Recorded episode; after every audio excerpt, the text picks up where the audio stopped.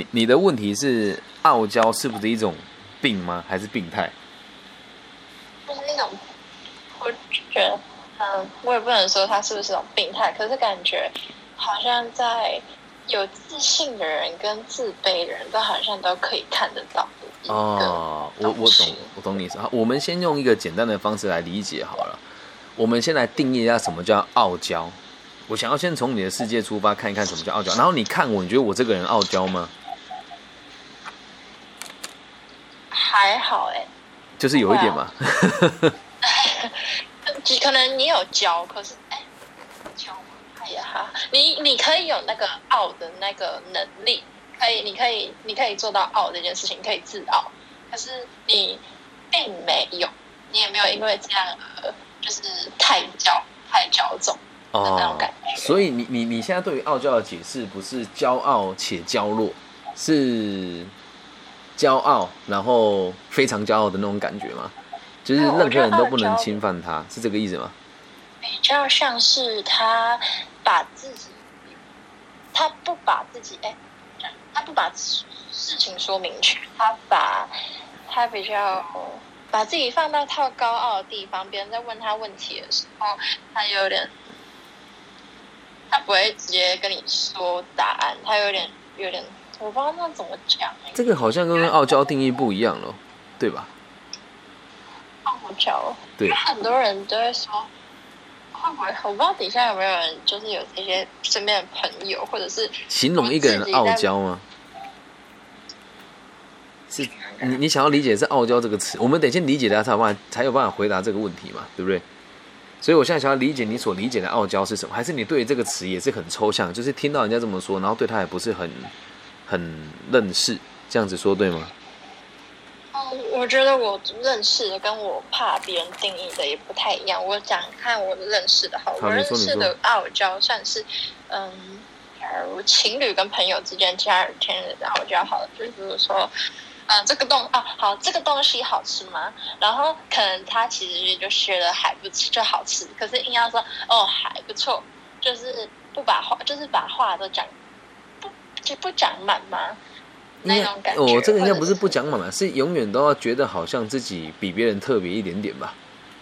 对。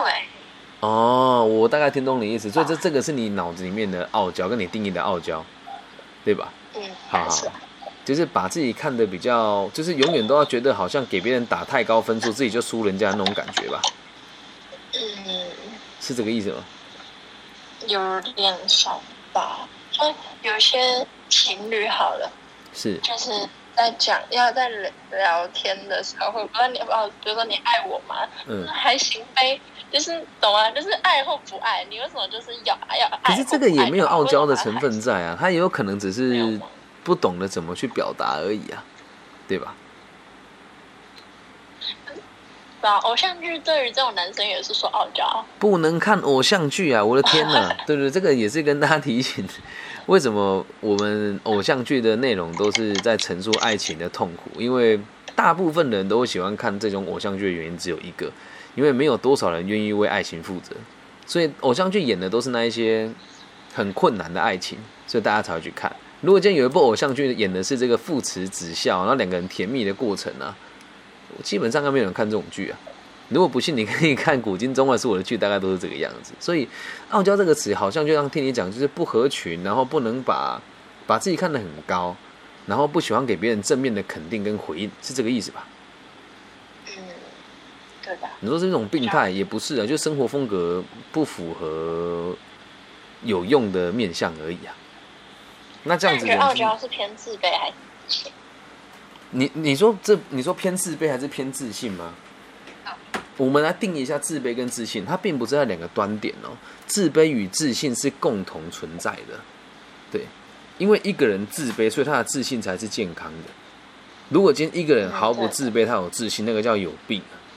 你很棒，我不知道帮个哪一动，我就很屌啊，不是啊？真正的自自卑。是这个样子的，我觉得自己不够好，因为因此自卑这个词并没有所谓的负面，而自信这个词为什么会有正面的意义？是这个样子哦，你就想自卑是一个在黑暗里面承认自己不够好的行为，而自信是我能够相信我自己，能够解决目前的这个问题，走出现在这个窘况，就叫做自信。我不够好，但我愿意让我自己更好，这个就叫做自信。所以你说他们两个之间的关系并不是拉扯，并不是在两个端点，而是相辅相成的，这样能够理解吧？就跟鱼跟水是一样的，没有鱼就没有水，然后有水呢就一定有鱼。简单的说就是。有自信就一定有自卑，对。然后如果没有自卑，他的自信就不存在，这样能够理解吧？那傲傲娇这件行这个行为，嗯，会不会是比较听起来就是因为很自拥有强烈的自卑情节，但是不不是用正确的方式来做追求啊？目标就是一样嘛，让大家关注嘛。诶，这刚好帮我们复习一下。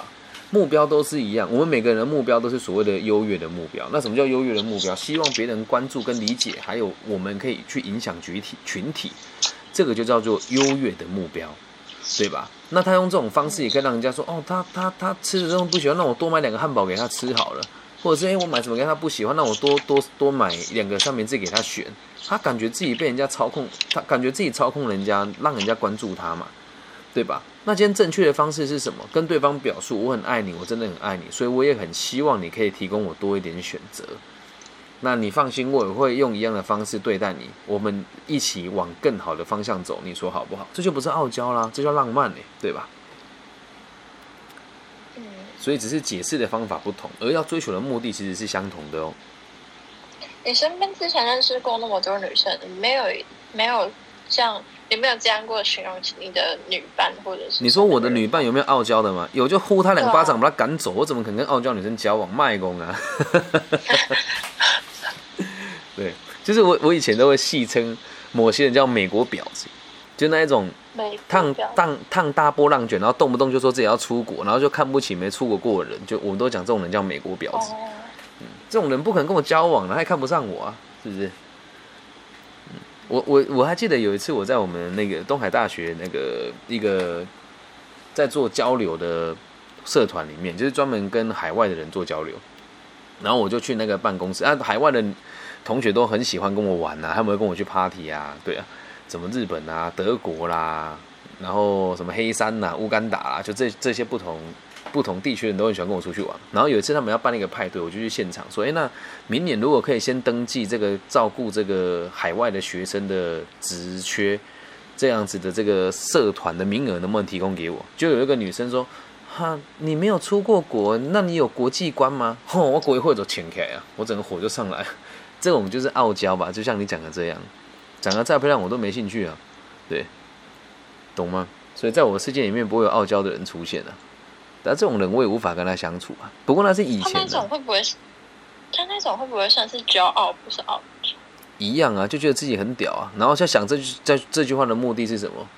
百分之百是想要引起别人的注意嘛。哦哦。对啊，那特别是像这也不是我自吹自擂，是在大学时代的时候，我就是那一种学校里面大家都会喜欢的男孩子啊。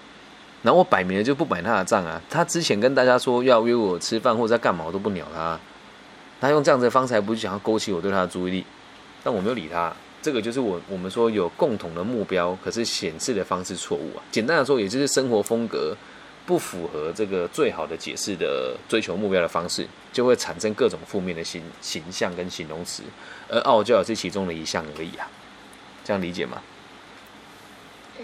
嗯嗯，个体心理学的博大精深。好。刚刚有个呃，谢谢谢谢。刚刚有个心理师走掉了，都很期待他上来跟我讲讲话。就是好像我都很不受心理圈的人的待见，但我也很蛮引咎于这个这个过程的。对，谢谢 Steven 同学的这个分享。啊，大家还有什么问题想聊一聊的吗？没了，没了就要睡觉了。那今天就可以早早睡了。那这两天的内容都是比较偏向于这个分析跟从个案探讨来理解啦，所以要比较生活化部分就会少那么一些些。那我还是会坚持把这本书带完，因为毕竟它的深度确实是深的，而且我觉得只要有人有脉络在听它，我就要坚持的把它完成。对，好，大家还有什么问题吗？